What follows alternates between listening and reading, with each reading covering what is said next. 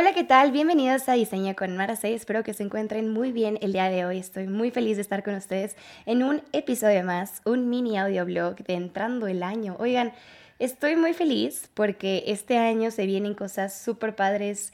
estoy muy motivada. Hay muchos proyectos eh, en mente y otros que ya se están cocinando, pero bueno, eso ya les estaré contando después. Por mientras, hoy les puedo contar que el episodio de hoy está muy bueno. La verdad es que me hubiera gustado, o sea, me hubiera gustado que alguien lo hubiera hecho por mí cuando yo empecé a hacer mi portafolio, porque la verdad estaba bien perdida. O sea, o sea, sí y no, habían unas cosas en las que sí acerté, pero habían otras cosas en las que de verdad yo no, no entendía cómo, cómo mandar el portafolio, dónde subirlo, qué tenía que tener un portafolio. O sea, de verdad estaba un poquito perdida. Entonces estoy muy feliz de, de que alguien que tenga estas mismas dudas pueda escuchar este episodio y pueda tener como un poquito más clara la idea de lo que es un buen portafolio y cómo hacerlo. Entonces, sin más intro, vamos a ello. Oigan, pausa, ya dije que sin más intro, pero es que realmente no he hecho la intro del programa. Y para los que son nuevos, sí les tengo que explicar que Diseño con Mars es un espacio que creé con la necesidad de hablar sobre justamente de diseño.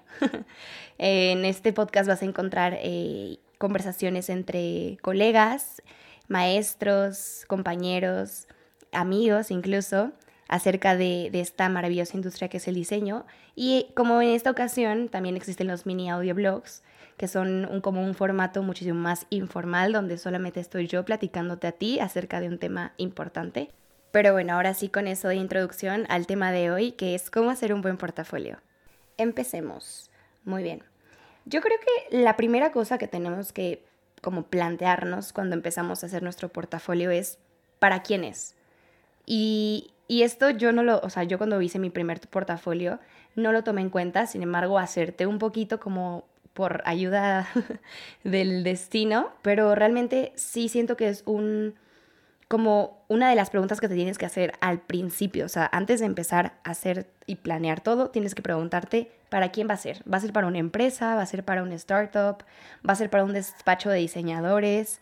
Porque de verdad créanme que el definir adecuadamente el usuario que va a leer el portafolio hace la diferencia, sí, pero la en mayúsculas, la diferencia.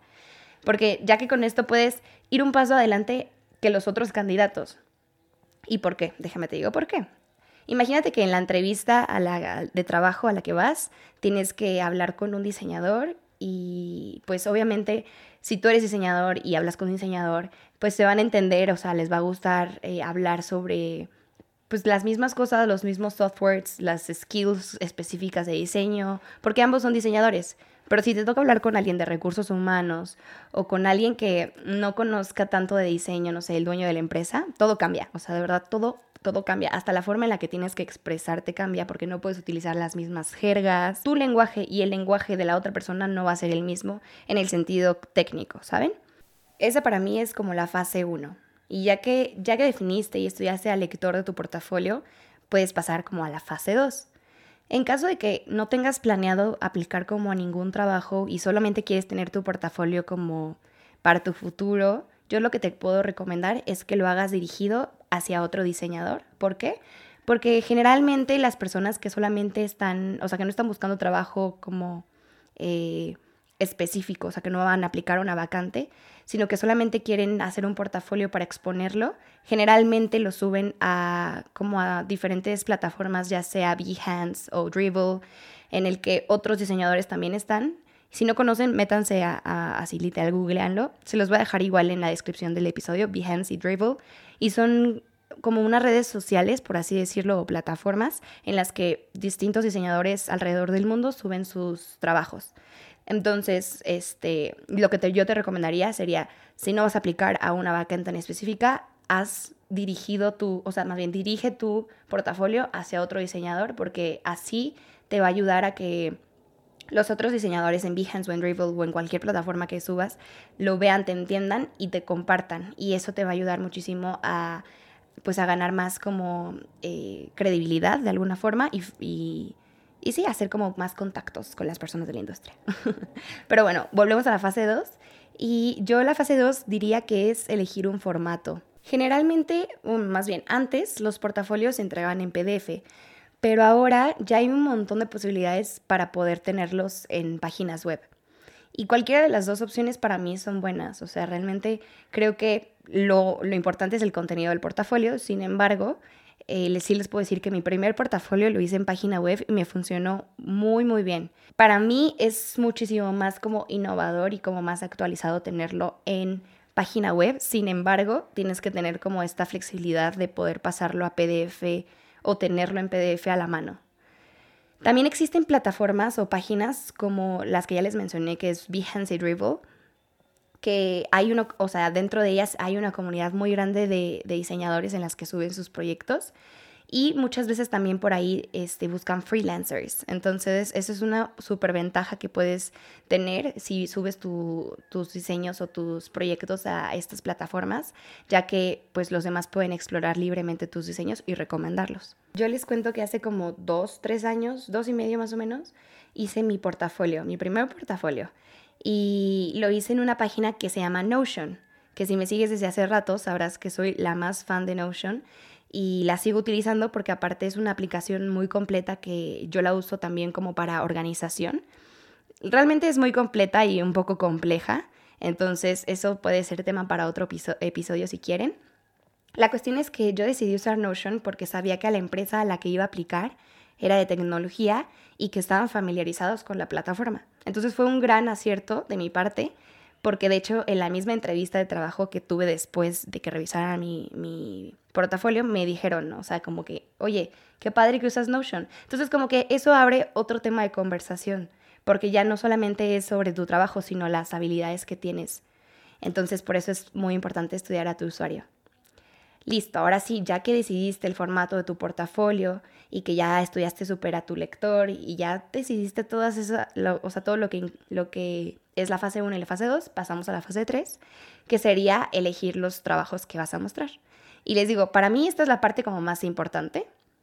No digo que las otras dos sean menos importantes, pero esto es como la carnita, o sea, ¿qué le vas a meter de carnita a tu portafolio?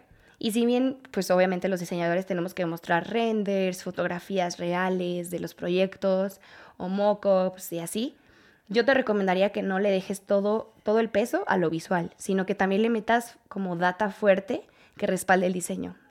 Y con esto quiero decir que la, mayoría de las personas que te van a contratar, si es que vas a aplicar para un trabajo, eh, lo harán por tus capacidades y lo que puedes aportar a la empresa.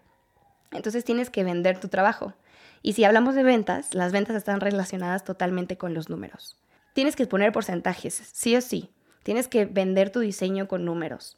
¿Cómo vas a hacer eso? Pues tal cual. O sea, por ejemplo, puedes poner, con mi diseño ya pones obviamente como la parte visual, el render, no sé, elevé las ventas a un tanto por ciento. O eh, durante este tiempo eh, y mis contenidos gráficos en la marca o en, las redes sociales de tal marca, eh, los seguidores aumentaron en tanto porcentaje. A eso me refiero con vender en números. Porque de alguna manera es como respaldar tu trabajo en resultados. Y si es tu primer trabajo y no tienes muchos proyectos que mostrar porque nunca has trabajado, no te preocupes. O sea, esto, este tip yo lo doy si ya has tenido como algunos trabajos que van, que van dando resultados. Pero si apenas es tu primer trabajo y no tienes nada para mostrar, yo lo que te recomendaría totalmente es inventarte proyectos.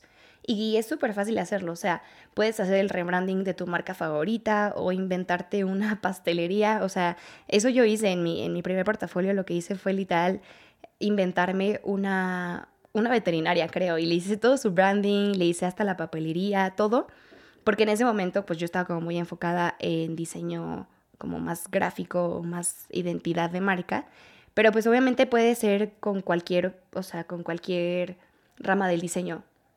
La cuestión es que tú puedas mostrarle a la otra persona que va a contratarte lo que puedes hacer. No sé, o sea, puedes hasta crear una máquina dispensadora nueva en un render o lo que sea. O sea, no importa que no sea real, mientras tú lo hayas hecho, todo el diseño, o sea, mientras tú hayas hecho todo el diseño y sea una idea original, el trabajo vale, o sea, lo vale, el concepto lo vale. Aquí, súper paréntesis, sí tengo que decir, no o sea, sean súper honestos en, lo que saben hacer. Hay una línea muy delgadita en, lo, que es como blofear un poco sobre tu trabajo y mentir. Y, y, es una línea, les digo, muy delgadita que me ha pasado como experiencias cercanas en otros trabajos que me han contado de personas que llegan diciendo saber hacer una cosa y al final no la pueden hacer. Y la verdad eso no está tan padre porque pues repercute en tu trabajo a largo plazo, o sea, ya no te recomiendan o justamente te empiezas a hacer fama de que mientes en tus entrevistas y eso tampoco está cool. Entonces sí, una cosa es blofear y como crear, creértela un poquito y así, ¿saben? O sea, como echarte flores a ti mismo, por así decirlo, y otra cosa es mentir sobre lo, sobre lo que sabes hacer. Entonces, yo sí les digo que tengan muchísimo cuidado en esto. Y por último, la fase 5, no queda más, más que publicarlo. Mostrarle al mundo de lo que eres capaz. Y deja a un lado la pena, deja a un lado el que dirán y confía en tu trabajo. O sea, de verdad, nunca serás la diseñadora perfecta. Siempre hay algo que mejorar. Así que empieza ya. Yo creo que esa es de las cosas que más me daba como cosita, o sea, como me inventé una veterinaria, por Dios, o sea, nada que ver a lo que hago ahorita, pero de alguna manera les di como esta carnita para que vieran de lo que era capaz y así poder como empezar a trabajar. Te aseguro que va a llegar una persona que confíe en lo que sabes hacer en este momento y poco a poco vas a ir creciendo y vas a ir mejorando. Muchísimas gracias por escuchar este episodio. Si sabes de alguien que va a aplicar a su primer trabajo o que quiere tener su portafolio listo para empezar a trabajar lo antes posible, mándale este episodio. Yo seré la más feliz de llegar a más personas. Al igual si quieres compartirlo en redes sociales, me puedes taguear como arroba marce.cadena doble A al final. Te deseo toda la suerte y el éxito del mundo y hasta la próxima. Bye.